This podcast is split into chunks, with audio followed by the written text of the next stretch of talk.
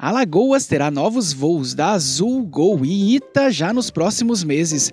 O webinar trará dados e análises exclusivas sobre a hotelaria. United planeja demitir 600 funcionários que não se vacinaram. Aeroportos de São Paulo foram os mais procurados no Brasil em agosto. E juíza manda a ANAC regulamentar transporte de coelhos em cabines de avião.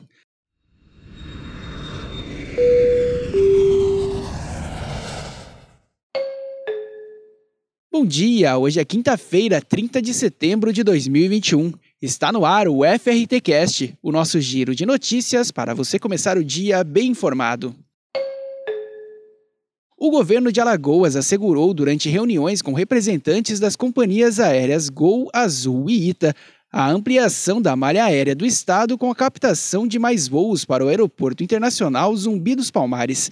Nas negociações, as companhias aéreas confirmaram a previsão de implementar nos próximos meses novos voos regulares para Alagoas. Entre as principais rotas estão destinos como São Paulo, Cuiabá, Curitiba, Goiânia, Porto Alegre e Uberaba.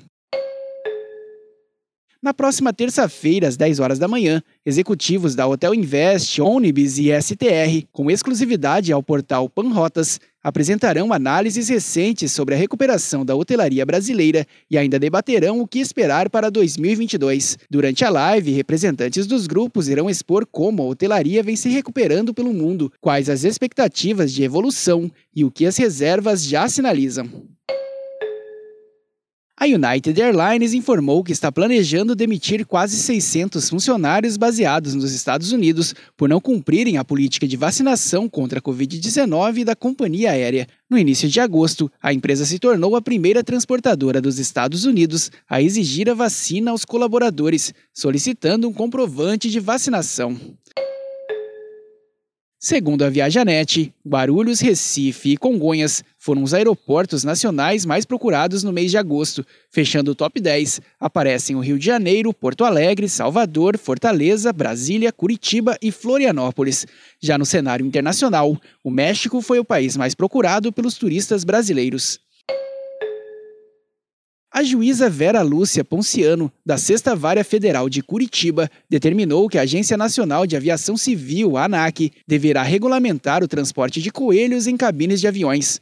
A decisão veio dias após uma advogada receber uma autorização para levar seu coelho na cabine da aeronave. Inicialmente, a companhia aérea Azul não autorizou o transporte sob a alegação de que apenas gatos e cachorros são animais de estimação.